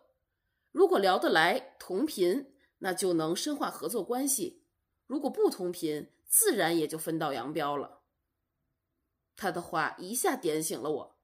是啊，不要想着是去推销的，我其实就是交朋友的。抱着这样的心态，一切事情都会变得容易很多。现在的我。还在实践交朋友计划，但这两年的成长让我从不敢卖自己进化为怎么更好的卖自己，本身就是一个大的进步了。只要善于思考，勤加练习，我相信每一个人都可以成功的迈出自己。加油！我觉得他 他加油。大家又笑了，感觉就是他的录音一放出来，我感觉是一名非常端正的，就是女老师在给我们讲一堂课这种感觉啊。最后学生大家加油啊，这样子还挺可爱的。是的，就是像这样，我能听出来他是很认真的准备了这个稿子，然后照着那个稿子很端正的再去念 准备的这一份投稿。好，那那我说吧，就是我在听白云讲他第一阶段那个呃，一开始做了一些公益，然后从一元涨到五元，慢慢获取自信的时候，突然间想到了，因为他的声音确实也很像老师，我就突然想到了我以前一个老师，呃，这个老师他讲了一件事情，对我的影响一直到现在。我记得他有一次在，嗯，一场很小的考试之后，他给我们班的同学灌输一种思想，他说：“你们不要觉得每一场这么小的考试，你们就可以随便应付。”其实每一场小小的成功，你可以积累很多自信，就是因为这一点一点小小的自信，才会让你在最终的那个大考中拥有足够的底气去面对，去沉着冷静。就这种思维一直影响到我现在，我就觉得其实每一个小的事情，你都得好好的去做。这对你来说就是一种在往你的那个勇气袋里面投硬币。到你最终需要产出一个，就像现在我们在卖自己的过程中，最终你要产出一个很好很大的产品的时候，这个勇气袋就是你那个那份很大的底气。所以，我们在这个过程中，我一直是觉得你要敢于谈钱是很重要的。虽然我 挺不会的，然后我现在也不够大方，但我知道这件事情很重要，因为你只有在每一个很小的阶段，每一个很小的产品上，敢于去去售卖。敢于在这种定价的过程中获取正向的反馈，不管是经济上的还是情绪上的，会更加有利于你去做好事情。做好事情才是最终让你成功的一个最重要的底层因素。所以我觉得这个事情是很重要的。嗯，大家一定要就是在脑中种下一颗种子，就是不管你在做一个什么样的小的产品，不管你现在是处于什么样的阶段，你都要知道这件事情非常重要，它影响到你最终。能做出一个什么样的产品，就是你那个勇气袋里到底能充多少硬币？你最终能不能做好一件事情？虽然它看起来很小，但它确实能够一笑放大，影响到你的整个状态。这就是我在听的时候就很想，就想到我老师，就觉得哇天呐，就很多事情仔细的去想，它的底层逻辑真的都是一样的。嗯，就是一点点累积上去，然后量变产生了质变这样的感觉。质变，嗯。对我我刚刚在听呃白云溪老师的分享的时候，我其中有一个很共鸣的地方是在呃他说当他发现他的这个用户可能会需要某某产品和服务的时候，他想要去跟对方讲，但是他又有点担心对方会不会觉得自己是为了在推销自己的产品。我就是刚好就是最近也有一次非常类似的经历，也是一样的，我的一个学生他在购买了我的一个课程。但是那个课程本身是不带任何的课后的，比如说答疑啊、呃辅导啊、服务的，但是他还是坚决的就是买。但我自己是出于完全是为了他考虑，我是觉得说，比如说外语的学习，他是需要有这样的互动的，才能可能效果更好。因为如果一个人在那吭哧吭哧学，很容易很枯燥，然后坚持不下去。所以我是比较推荐他可以选择一些附加的服务的，当然这个价格肯定就会更高嘛。那我其实，在跟他发这样的一个我的想法的之前，也是经历了一一番就是心理的 斗争，也是跟白云溪说的一样，我会想，哎，那我这个说出去，他会不会觉得我就是为了想要再多卖一点啊，再再再再再多拿点钱什么的？但后来想了很多之后，我我我自己回归到了一个点，就是。我自己扪心自问，我自己真的内心是为了多赚点钱，还是为了我希望他能够学习效果更好，为他以后的发展打好基础等等的？那我问了自己这样的一个问题之后，我非常确信我是为了他，对，所以我想通了这一点之后，我就不假思索，我就发出去了。那他也他也没有说什么，他也没有不好的一些反应啊什么，就说啊好的，知道如果以后有之后有需要的话会来找我这样子。然后我就觉得说啊，如果说以后再遇到类似的情况，我就如果我可以确保自己是不是为了营销而做这样的事情或说这样话的话，那我完全可以就用就展示自己是真心的这种感觉，让对方感受到。我觉得如果这个时候对方还是那种觉得说，哎，你就是在营销。那我觉得这个客户可能也不是自己最合适、最匹配的一个客户了。这也是一个，呃，通过这样的方式也可以做一个小筛选，这样的一个感觉。嗯，所以这点蛮有共鸣的。我也分享一个小小的点，就呃，就是之前嘉敏说的时候，那个关于一点一点积累那个勇气带的这个，比如让我联想到我之前其实有觉察到，我们很多时候其实不敢大方卖自己，还是很多时候是因为不够自信嘛。那不够自信都是因为什么呢？再往后去深挖一层的话，我觉得很多时候是因为我们觉得我们自己还没有准备的很充分，就我觉得我们这件事情没有做到自己心目中觉得能够拿出去的那个程度。嗯，联想到我一个很明显的案例，就是我发现我在呃一个演，比如说我要做一场演讲，这个演讲稿。我背到了滚瓜烂熟的程度，和我背到了百分之六十七十的程度之后，你再去做演讲，那个表现出来的自信程度是非常不一样的。所以我觉得，真的就是我们自己准备这对这件事情准备的程度到底有多充分，也决定了我们有多自信。那我们有多自信，也决定了我们有多敢于把自己的这个产品和服务推出去。嗯，好，我们还有最后两个听众的投稿哈，其实他们说的可能也差不。呃，我之前都听过一遍，有点类似。我们来最后再集中来听一下。呃，一个是来自我们的会员夕阳，嗯，Hello，听见自由的伙伴们，大家好，我是夕阳。嗯，今天我是也应邀来分享一下关于就如何大大方方卖自己这个话题。嗯，我觉得这个话题离不开自己的成长经历吧，就是自己，我从小的时候是在江西这个地方生长的。我父母是从商，嗯，家里不算富有，但也不缺钱，所以吃穿是不愁的，吃穿住不太愁。那么对自己来说，没有什么挣钱的期望，所以他们也是希望自己当个老师，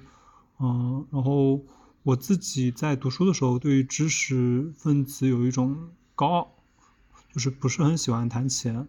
嗯。然后自己后来的成长经历，就是毕业之后，有为了去挑战自己，去尝试做销售。嗯，其推销的是课程，然后发现自己不是很适应，然后就还是回去当了培训机构的老师。嗯，在结合自己大学在做教家教的一些经验的时候，当时就不太需要去谈钱，因为价格都是从一开始谈好了的。那我我作为老师，我只需要去上课就行了。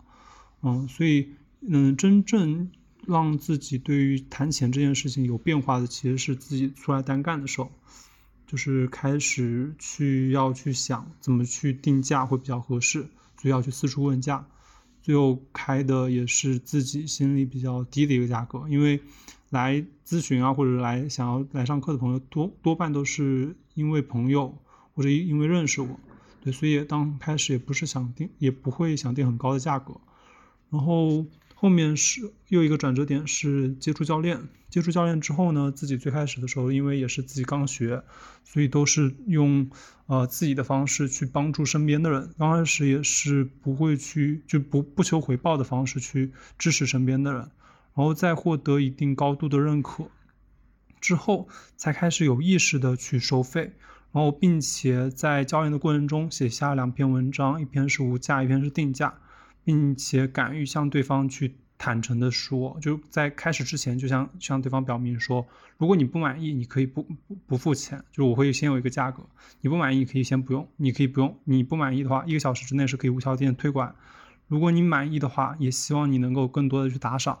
啊，然后，嗯，两篇文章无价，当时写的就是关于教练涉及到了。教练他其实是对于人的一个人格的提升，那么人格提升是每个人都不一样的。那在这种时候，其它是其实是无法用价格衡量的。那这个时候，我对它的定义是无价的。然后另一个定价就是，当我在认识到自己的付出，其实在很多时时候都是无价的时候，嗯，我就会想到一个方法，就是我想拉着我的客户，让他跟我一起去定价。因为我如果让我定的话，我为了不让对方难受，我会定一个自己心目中的最低价。但是对对我来说，我其实自己还是会有一些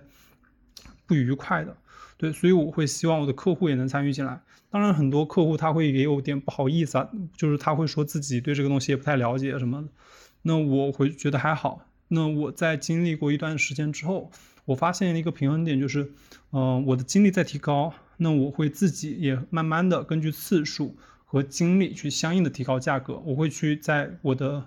呃介绍面上介绍上面标注上，嗯，三十次以内是多少多少的价格，三十次以后又是多少多多少的价格，啊，这是一个标志。当我达到那个标志之后，我发现我自己又进了一步，那之后还会有一一把新的标志，比如说五十次、六十次以前是什么价格，五十六十次以后又是什么价格，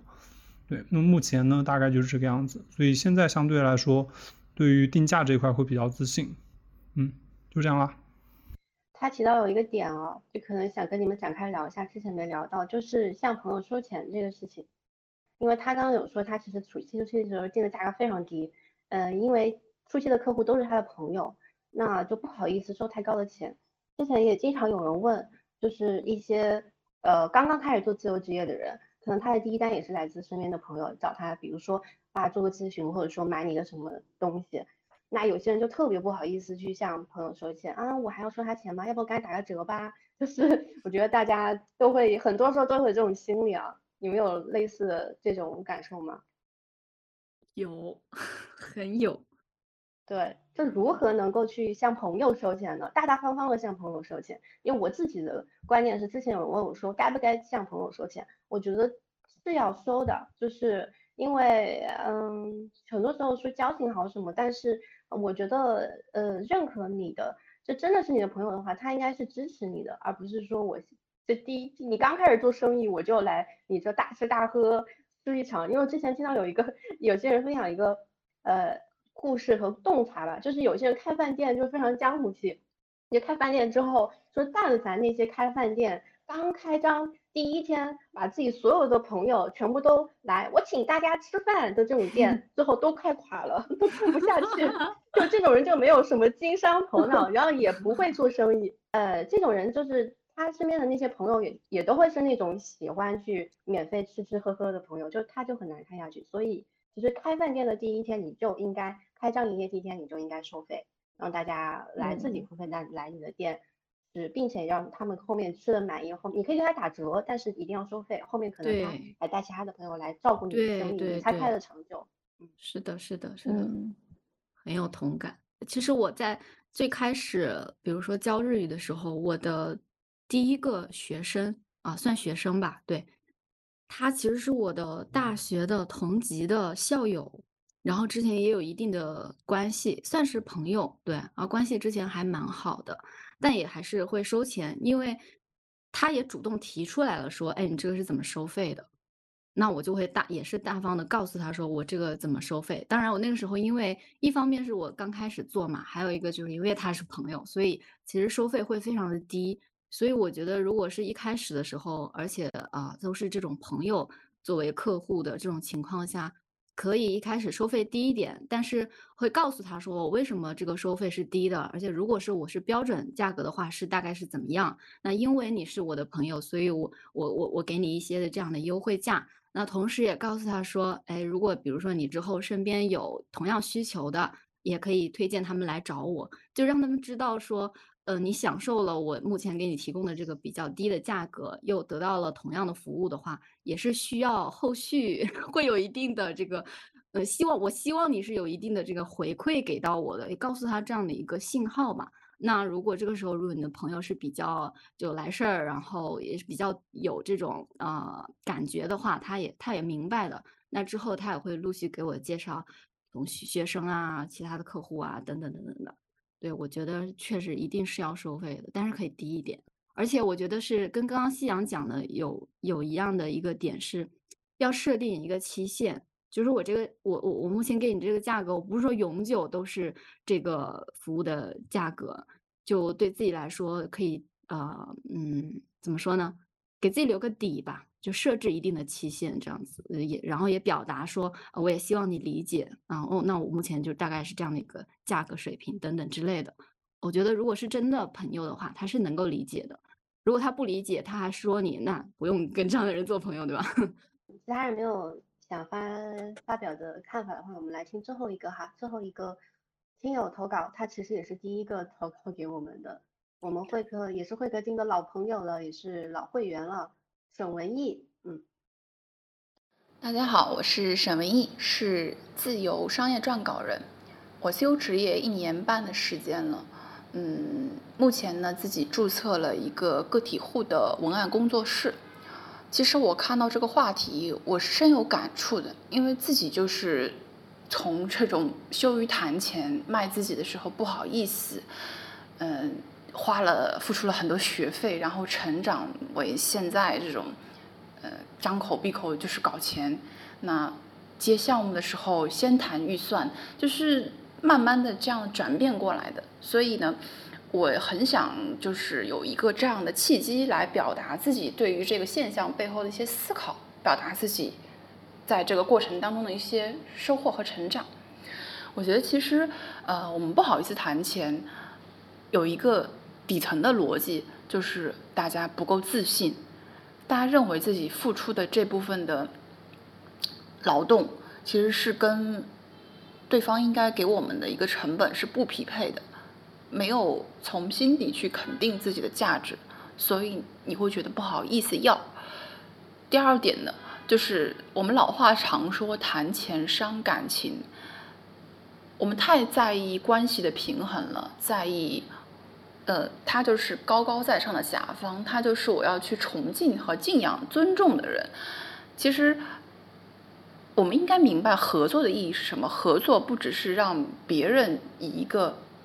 不只是让甲方以一个预算，呃，比去招一个全职预算更低的情况下，找到我们第三方自由职业者来完成这个工作。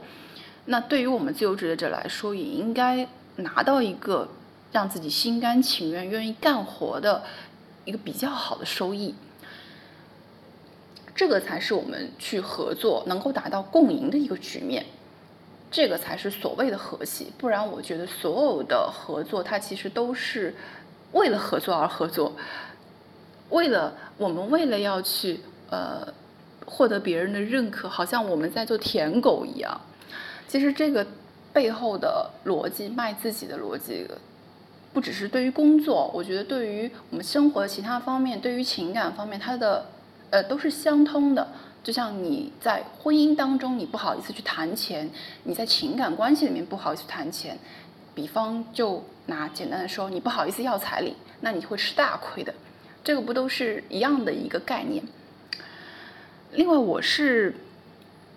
怎么大大方方的去卖自己的？其实呢，我觉得每一个自由职业者都应该把自己想象成那种，不管你有没有注册工作室，有没有注册公司，你都可以把自己想象成那种街边的一个小吃店。那我每天我在销售这道菜出去的时候，我定的这个售价其实是让我亏本的。我今天可能都付不起房租了。我明天也发不出员工的工资了，那这个时候你还会不好意思吗？你不会不好意思，因为生存的困境会去紧迫着你去成长。其实我在成长和改变了之后，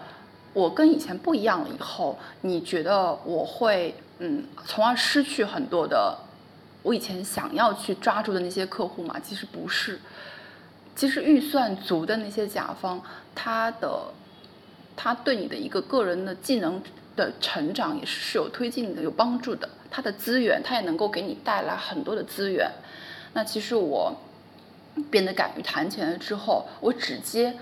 高于我这个心心理价位的一个成本价的一个文案之后，我发现我接到的现在目前所有接到的一些都是比我之前的报价要高的。那这样的客户也会通过转介绍给我带来很多的一些。新的业务，这个就是为什么，就是底层逻辑，就是我们每个人其实都希望跟对自己的能力和价值有自信的人合作。我们每个人都很明白好的东西是什么，好的东西是什么样子的，所以大家不用不好意思，大大方方的告诉告诉每个人，我我是能够帮你做到的，我是我是能够帮你。完成你的预期的，能够给到你想要的价值的。嗯，虽然这一期我们在谈钱，然后刚才听完文艺那期，就是我我特别想收的一个尾，就是。嗯别过度，就是在这个过程中，其实边界是个很难把握的。我仍旧认为，现在不管我们做私域也好，只要你在国内，大家还是一个非常人情化的一个社会。然后很多人在开始谈钱的过程中，会有点过度谈钱，就是因为之前是过度付出没有回报，然后后面。因为听了某一期播客或者看了某个老师的分享，又开始过度谈钱，就是那个边界会，嗯，会会有一点点模糊，就是把握这个度会很好。因为看到身边，比如说。大家本来是很好的朋友关系，然后因为你开始谈钱这个事情，就是变得 你们的关系就是变得过分紧张，或者把钱这件事情放的太过于第一位的时候，反而不太利于你去发展客户或者去维系一些长期的关系。嗯，因为在做六七年，在做 IP 或者服务 IP 的过程中。有很明显的一种感受，就是有一些人，嗯，在开始决定卖自己的这个路上，就是走的太绝对了，一下子从过去完全不谈钱到处处都跟你谈钱，然后，嗯，虽然说谈钱不伤感情是是是。这个大家都在不断的讲的这个点，嗯，但是如果没有把握好那个度，还是有一点点伤感情，所以，嗯。今天其实播客录到这儿，我是鼓励大多数人去开始，嗯，谈钱或者大大方方的卖自己这件事情的，但是给自己设置一个底线，跟哪些人或者怎么样的方式去谈钱，是不是需要一个过渡期，是否要关注一下你们情感的变化，嗯，我觉得这是非常非常重要的，嗯，当我有一天我也会。我是我身边很多朋友做 IP 或者做服务的第一个付费用户，我就非常鼓励他们开始收费。如果比如说我想跟胖鱼这样学跳舞，就想付费给他，他可以呃相对呃高性价比的价格给到我，但我一定会付费给他。虽然我们生活在一起或很好的朋友，但是如果有一天胖鱼这样跟我来聊天说。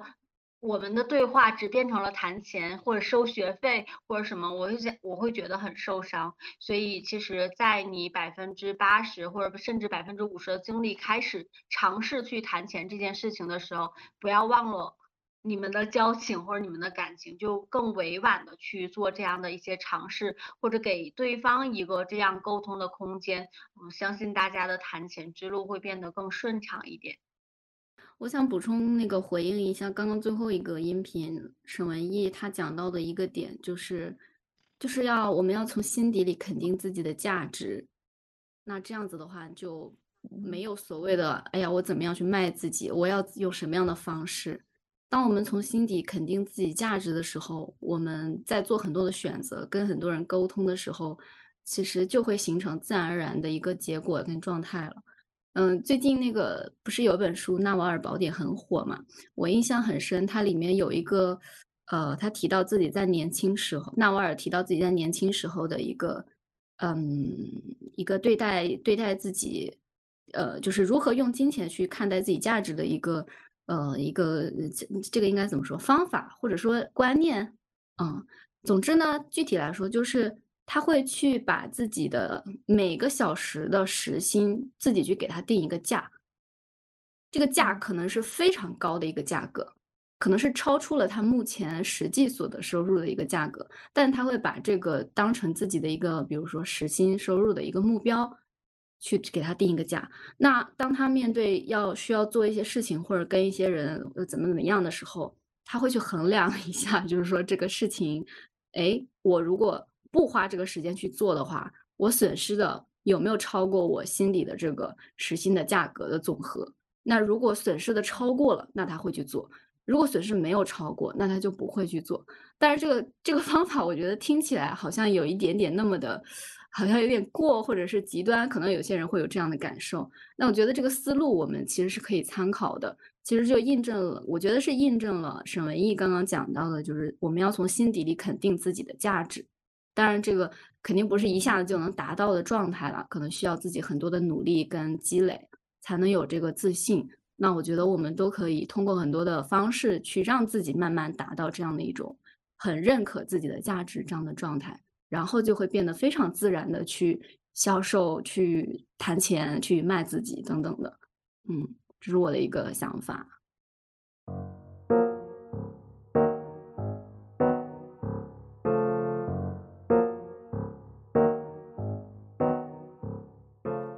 这是第一次用这种就是观众收集观众投稿的方式来去录播客哈，这是我们的一次新的尝试，也很感谢这次给我们投稿的七位亲友和呃朋友们。那每个人其实都非常坦诚的去分享了自己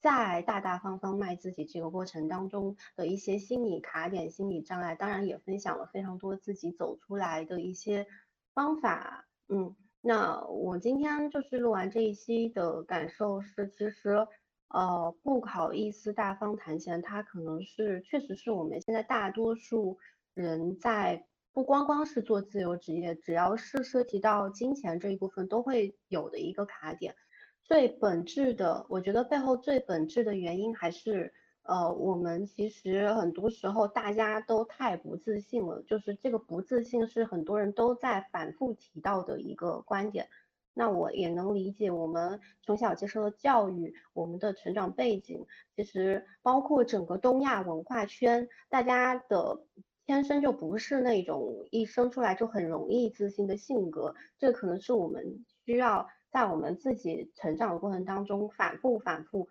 去锻炼和培养的一种能力吧。我觉得我还有一个很深的感受是，其实很多时候，呃，我们只要能够确定我们做的这件事情，我们提供的这个服务是符合自己的价值观的，就最底层的那些东西是坚定的，那我们其实就就是值得去呃去定这个价格，去收这个钱的。谈钱并不是一个很羞耻的事情。嗯，我刚刚听，其实前面听到夕阳说的时候，有一段他说他小时候有一种知识分子的高傲，就是我我觉得这个真的是一个文化基因啊，就是越是一些文人墨客，越越说我不为三斗米折腰什么的，就五斗米嘛，五斗米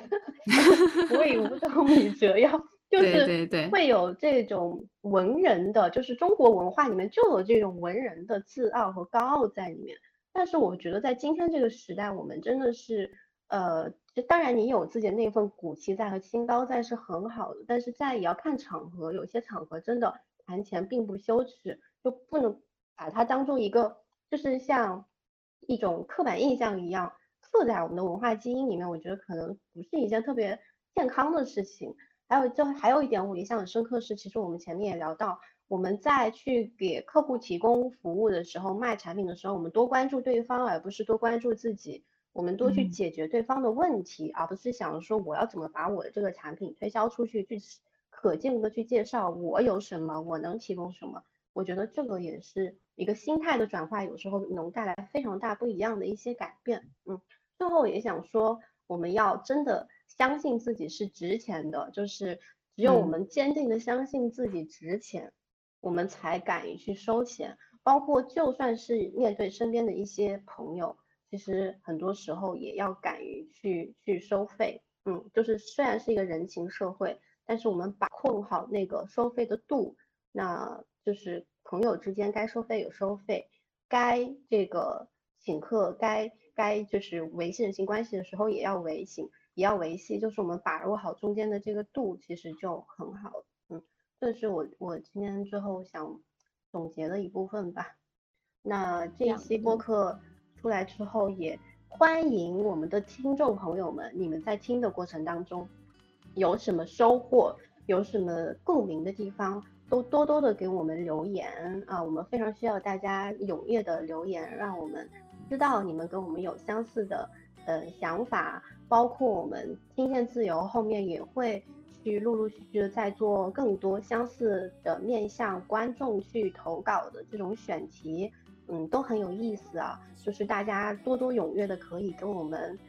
投稿，我们会把投稿的信息放在我们每一期的那个 show notes 里面，嗯，投稿邮箱也会放在上面。大家如果感兴趣的话，也可以多多的关注我们的订阅我们的账号，也可以把我们的账号多多分享给你们身边那些。也在做自由职业或者想做自由职业的朋友们，比如说我们下一期的话题，其实也是从我们的这个亲友俱乐部那个会员跟小叮当的聊天当中获取的啊，就最近很多人都在关注的一个话题，我也很关注，就是自由职业者的城市选择，还有自由职业者的一个一个移动地图的这种感觉，就是因为我们很多时候我们的工作的地点和时间自由了之后，很多人没有必要再需要在。呃，物价很高的一线城市去长期的定居了，那这个时候我们选择一个什么样的城市去生活、去工作，包括不同的城市他们的真真实的生活体验是什么样的，就这个话题其实挺多人还挺关注的，所以下一期我们也会来聊一聊这个话题。呃，也欢迎在现在分布在全球各地的自由职业者们，呃，给我们投稿，也可以关注。嗯，好的，那我们今天的这一期的播客节目就到这里了。如果大家想获取我们本期节目的逐字稿的话，你们可以添加我们的这个小助理小叮当的微信哈，微信添加的方式也会放在我们的 show notes 里面。那大家可以通过这种方式得到呃更精华的播客的文字稿部分。如果你想进一步了解自由会客厅和听友俱乐部，也欢迎勾搭我们的小叮当。好，今天的节目就到这儿啦，谢谢大家，谢谢，拜拜，拜拜，拜拜，拜拜。